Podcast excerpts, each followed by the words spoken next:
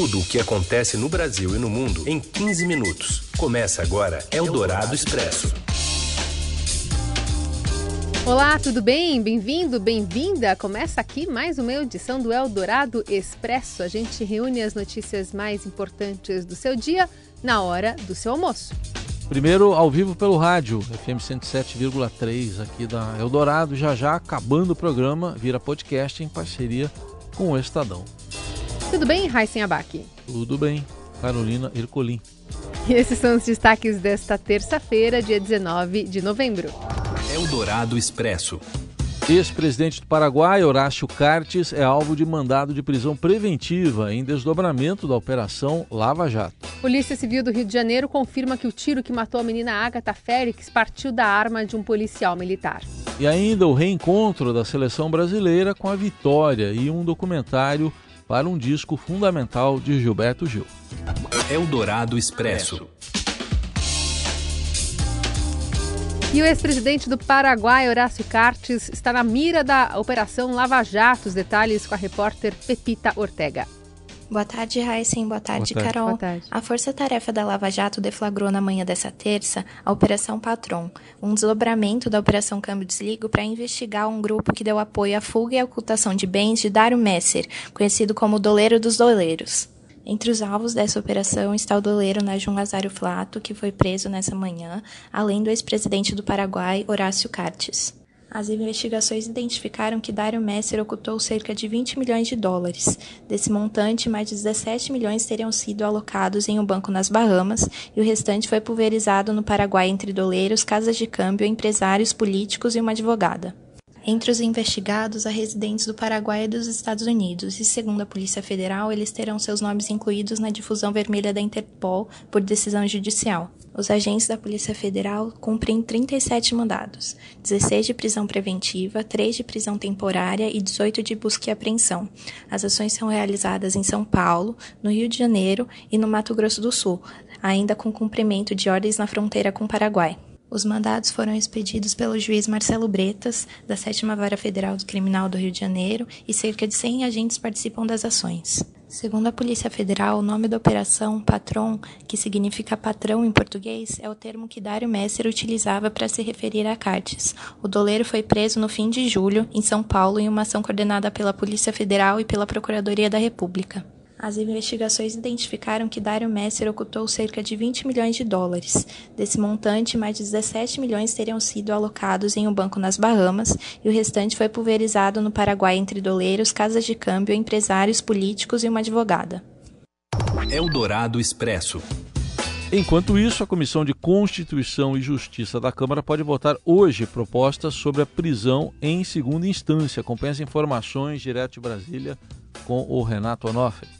Boa tarde, Carolina. Boa tarde, Hassen. A discussão sobre a possibilidade da prisão após condenação em segunda instância volta à pauta da Câmara dos Deputados nesta terça-feira.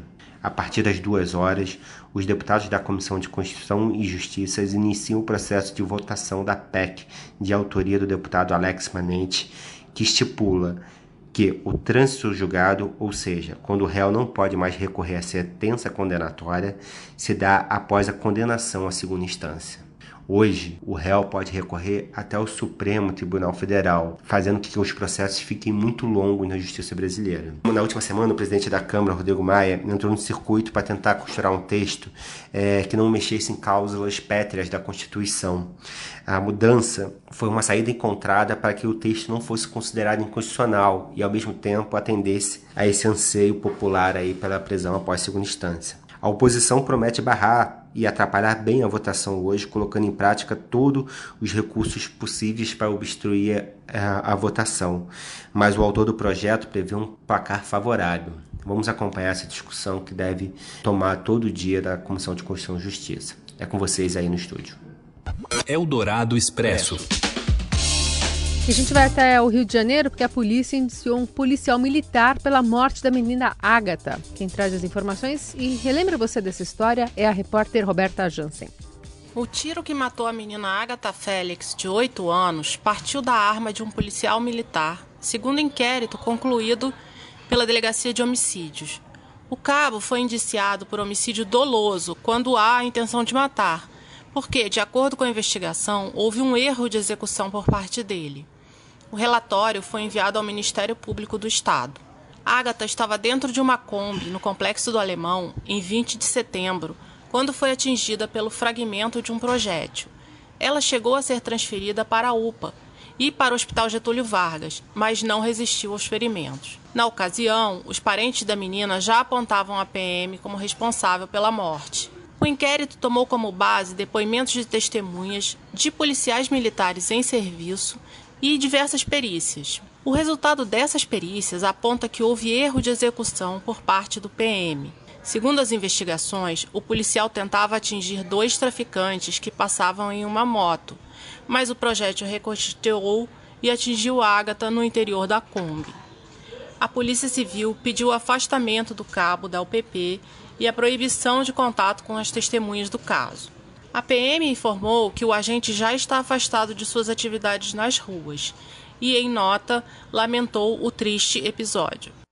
Eldorado Expresso. E a gente continua no Rio de Janeiro, mas o assunto agora é a taxa de desemprego. A repórter Daniela Morim traz os detalhes dos números divulgados hoje pelo IBGE. Oi, Daniela. Boa tarde, Carolina. Boa tarde, Heisen. Há uma tendência de redução na taxa de desemprego em quase todas as regiões do país, com exceção da região sul. No entanto, a geração sazonal de vagas ainda não foi suficiente para impulsionar um aumento mais significativo na ocupação e um recuo generalizado na taxa de desemprego. A avaliação é do Instituto Brasileiro de Geografia e Estatística. A taxa de desemprego nacional recuou de 12% no segundo trimestre de 2019 para 11,8% no terceiro trimestre, mas ficou estatisticamente estável em 25 das 27 unidades da federação no mesmo período. Ou seja, o resultado veio dentro do intervalo da margem de erro da pesquisa em praticamente todos os estados. Os dados são da Pesquisa Nacional por Amostra de Domicílios Contínua Trimestral. No estado de São Paulo, a taxa de desocupação recuou para 12% no terceiro trimestre deste ano, o que pode ser encarado como um sinal positivo, já que a região tem efeito farol, costuma antecipar fenômenos que podem ocorrer no restante do país, lembrou o IBGE. A maior taxa de desemprego foi observada na Bahia, 16,8%, e o menor resultado ocorreu em Santa Catarina, 5,8%. Outro bom indício trazido pela pesquisa foi a redução no contingente de desempregados que buscam por uma vaga há dois anos ou mais. O total de pessoas nessa condição caiu de 3 milhões 187 mil pessoas no terceiro trimestre de 2018 para 3 milhões 150 mil no terceiro trimestre de 2019. Foi a primeira queda para esse período do ano, depois de quatro anos seguidos de crescimento. Daniela Amorim, repórter do Broadcast no Rio de Janeiro, para a Rádio Eldorado. Eldorado Expresso. E a seleção brasileira, olha, voltou a vencer após cinco jogos de jejum. Fala tudo pra gente, Robson Morelli.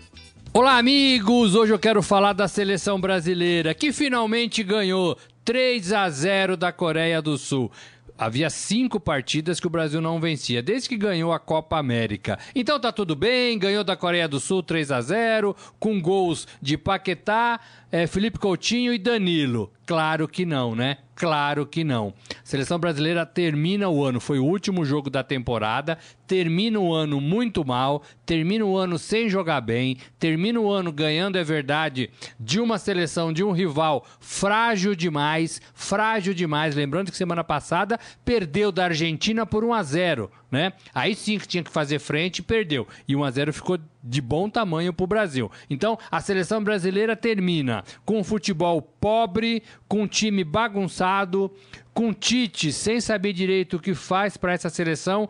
Com essa seleção, ano que vem tem eliminatórias da Copa do Catar, vai começar em março, e sem o seu capitão, o, seu, o, o jogador Neymar, que na verdade não é mais capitão, né? É o principal jogador do time, mas não é capitão. Neymar que não jogou a Copa América, que não vem jogando nesses amistosos porque oficialmente ele está machucado, é, e é um Brasil frágil, é um Brasil bagunçado, é um Brasil que não ganha uma Copa do Mundo desde 2002 e sempre perdendo para rivais europeus e vindo para casa mais cedo. Então, é um ano muito ruim, muito ruim para a seleção brasileira, apesar da conquista da Copa América. É isso, gente. Valeu, um abraço a todos.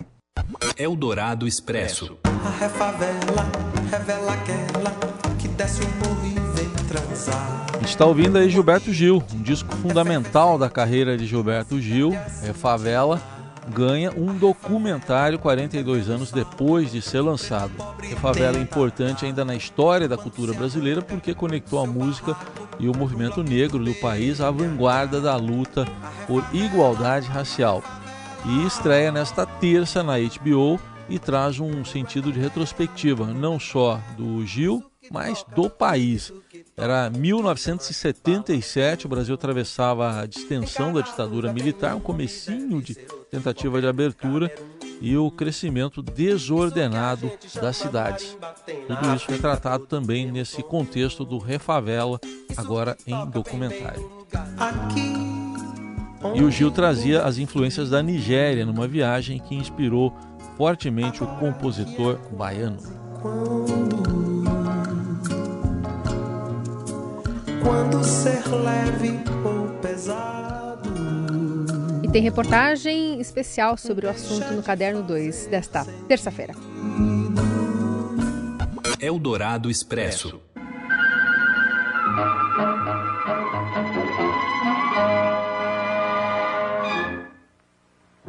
Uma beleza! Ei! Serviço de streaming da Disney incluiu alertas no início de alguns dos filmes clássicos disponíveis para indicar que eles podem incluir elementos racistas ou ofensivos de outras maneiras.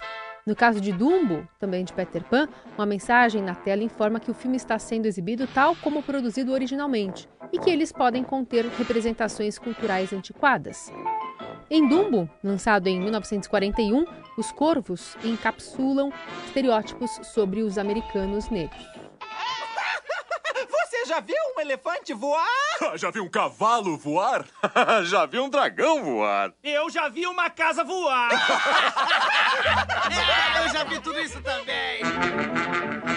E é bastante criticado, inclusive um deles portava o nome Jim Crow, que é uma gíria usada para descrever os negros, e mais tarde também foi associado ao conjunto de leis discriminatórias contra os negros que vigoraram por décadas no sul dos Estados Unidos. Em Mowgli, por exemplo, de 67, críticos dizem que os macacos retratam as pessoas negras como tolas e criminosas. As hienas rancorosas de O Rei Leão, lançado em 94, poderiam representar também minorias raciais que vivem em áreas de baixa renda. Assunto que ainda é bastante polêmico, a gente possivelmente vai voltar a falar sobre isso aqui no Eldorado Expresso. E assim a gente encerra a edição desta terça-feira. Amanhã tem mais. Bom feriado para você, Heisenbach. Obrigado. Para mim, até quinta. E para você, até quarta. Tchau. Tchau.